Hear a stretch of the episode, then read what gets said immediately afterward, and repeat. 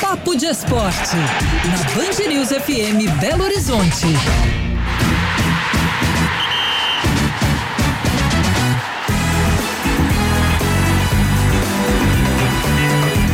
Papo de Esporte aqui na saideira do Band News Minas, segunda edição. Está conosco André Salles. Tudo bem, André? Tudo ótimo. Boa tarde para você, para Gabi e para os nossos ouvintes. Bom, tivemos há poucos minutos o anúncio oficial do Cruzeiro, contratou o 15º reforço para a temporada. É o volante Matheus Jussa. André, o que, que você tem a dizer desse jogador? Ah, é pouca coisa. A gente coleta algumas informações, né? É um jogador, é um volante de origem. É, teve passagem pelo Fortaleza, até teve um início bom, acabou caindo de rendimento e foi é, emprestado, né, pro futebol árabe, e aí é um jogador que é muito polivalente. Ele faz lateral esquerda, faz ala esquerda, faz até zaga pelo lado esquerdo.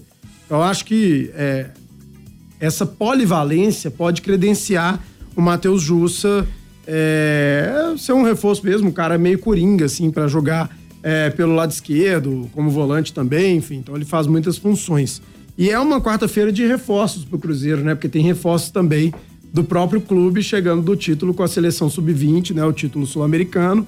É, e dois jogadores que foram bem, né? O Kaique e o Estênio. Nenhum dos dois era titular na seleção. O Everton era, né? Mas o zagueiro machucou logo no primeiro jogo, já estava na Toca da Raposa 2, tá ainda, né? Se recuperando. Mas os dois chegam então credenciados, porque o Kaique deu duas assistências na partida decisiva contra o Uruguai.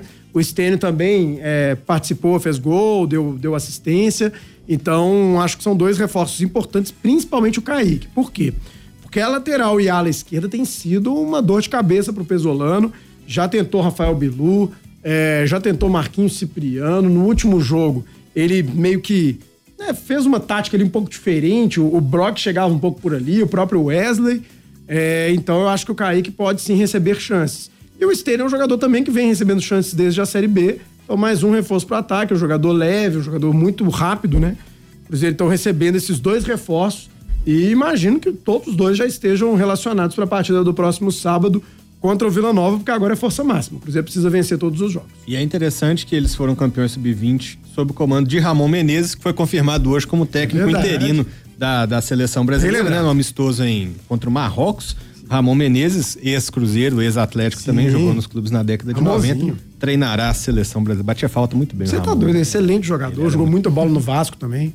Ramon foi sempre muito bom jogador, muito habilidoso. Agora, e tá sendo um bom técnico nesse início de carreira dele início, porque tá começando ainda, fez alguns trabalhos interessantes. Exato, treinou Guarani de Divinópolis. Ô, Sim, vai também.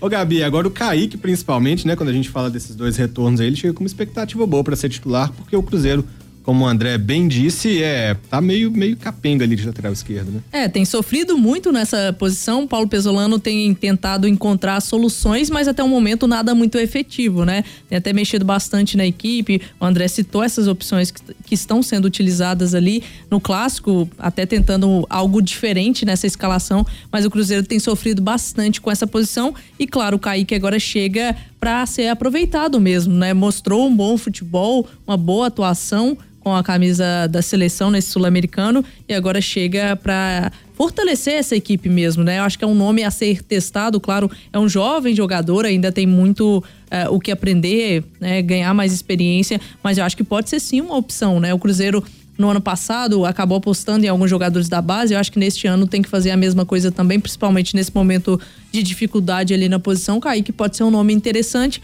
O Stênio já tem atuado mais com a camisa do Cruzeiro jogador com mais experiência nesse sentido e, e vem para ajudar nesse setor ofensivo que o Cruzeiro tem mostrado alguns bons nomes, né? Bruno Rodrigues tem feito boas partidas, Wesley, acho que ainda falta acertar essa equipe no meio de campo, na defesa principalmente, mas o, o ataque do Cruzeiro ganha mais essa opção, mas já tem alguns nomes interessantes também. E agora com a chegada do Matheus Jussa, que é um jogador mais polivalente também, não é jogador de mais força física, vem para ajudar a compor esse elenco. Claro, vamos ver como ele vai ser aproveitado. É, não é um jogador que eu também acompanho muito o futebol dele, mas chega aí para ajudar a compor esse elenco para esta temporada, a disputa aí do, do Campeonato Brasileiro da, da Série A.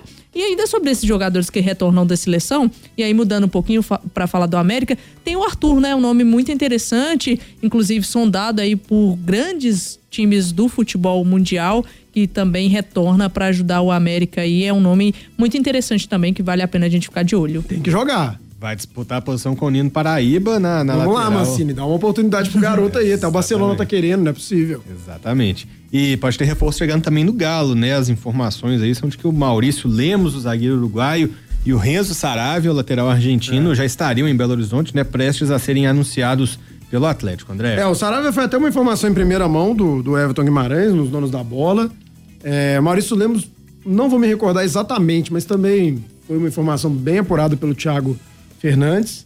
É, eu, eu, vejo de, assim, eu, as duas contratações com ressalvas, mas de uma maneira diferente. Primeiro falando sobre o Saravia, é um jogador que é, teve ali algum momento interessante no Inter, mas acabou não se firmando. Depois sobre o Botafogo não foi bem.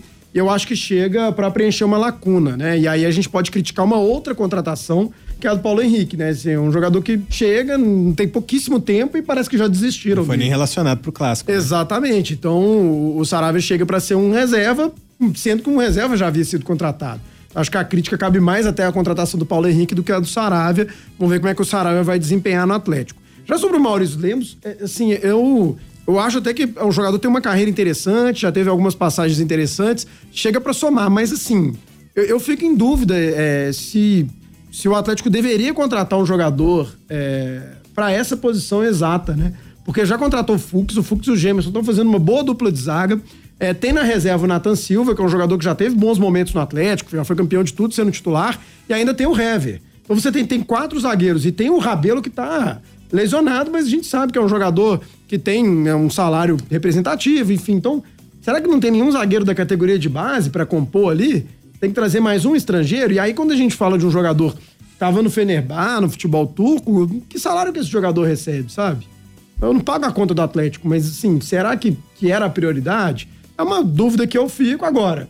É, o que eu já acompanhei desse zagueiro, a gente aqui tem muita marca dele por conta da lesão do Judivan, mas é um zagueiro interessante acho que pode sim agregar no elenco e é, as ponderações que eu fiz acho que são outras, outras histórias. Amanhã trataremos de mais assuntos do futebol mineiro. Valeu, André. Combinado.